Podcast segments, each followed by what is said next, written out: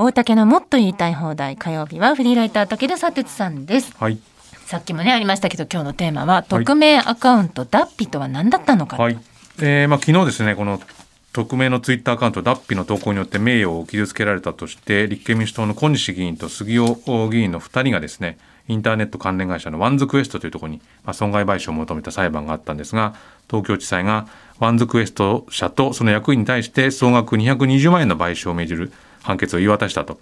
まあ、どういうことがあったか、まあ、皆さんもご存知の方多いと思いますが、ツイッターの匿名アカウントダッピによるですね、まあ、虚偽の投稿、まあ、2020年10月に森友学園問題で公文書の改ざん命じられて、えー、自ら命を絶たれたですね、えー、赤木俊夫さんについて、この近畿財務局の職員は杉尾や小西が1時間吊るし上げた翌日に自殺したなどと投稿したと。まあ、この手のデマ投稿っていうのは、まあ、ダッピーだけじゃなくてですね、まあ、ずっと繰り返されてまして、まあ、自分も森友学園関係の投稿なんかしたりすると、あれは野党議員がって言って、この2人の画像が貼り付けられたりするってことがずっとあったんですが、まあ、こういう繰り返しによってですね、やっぱり事実じゃないことも事実であるかのように伝わってしまうってことは、まあ、この問題だけじゃなくてもいろいろと起きているところだと思うんですが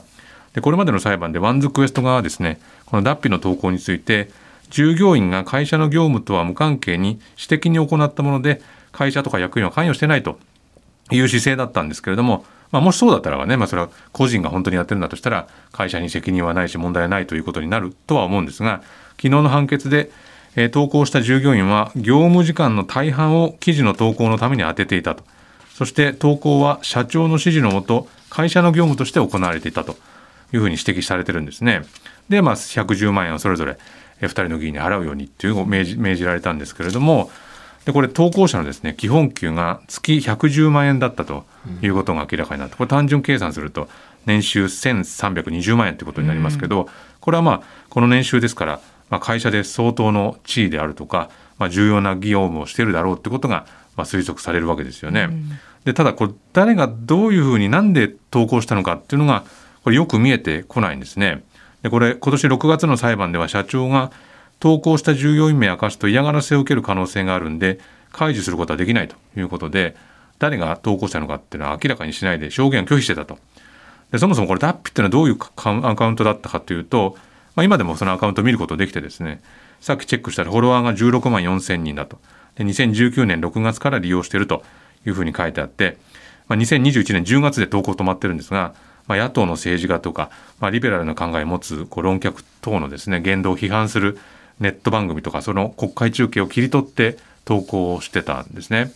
で、まあ、あるいは逆にその政権中枢の政治家のツイートをこうリツイートしてたりもしてたんですけれども、これ2021年9月にですね東京地裁が通信会社にこう解除を命じてですねあこれがワンズクエストの回線だっていうふうに判明するとすぐにこの Dappi の投稿が止まったんですね。で投稿はですね1日平均6件で投稿する時間帯が、えー、平日くあの午前9時からですね午後10時に集中していて土日の投稿はほぼないということなんですね。だからまあこのコンパクトな動画編集ってずっと注目されてたんですけれども、まあ、この判決では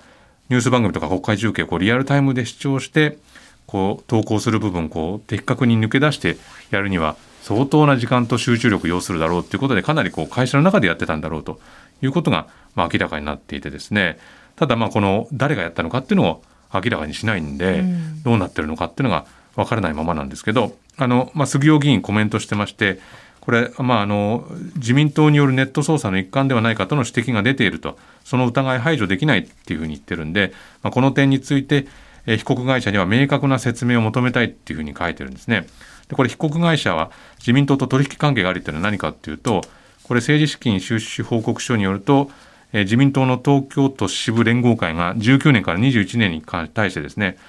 えー、の間に約536万円サーバー代とかテープ起こし代というふうに言って払ってるっていうのがあるんですね。テープ起こしって僕も人に頼むことまれにありますけど、えー、こんなにかかるかよっていうのがあるんで、うん、まあ、自民党もですね、まあ、もし本当に何も問題ないっていうふうに言うのであればやっぱりこのツイートの発信者に対してそして会社に対してやっぱりもっとはっきり言ってほしいっていうふうに言うべきだと思うんですけどそれしないのなんでなんだろうかなっていうふうには当然思っちゃいますよね。だからこれこの裁判だけでやはり終わらしちゃいけない問題だなというふうには思いますけれどもね。はい、佐哲さんしつこいですからまたこのコーナーでやりましょうね。はい、えー、今日は武田佐哲さんの、えー、匿名アカウントダッピとは何だったのか伺いました。この後も引き続き番組最後までご一緒します。はい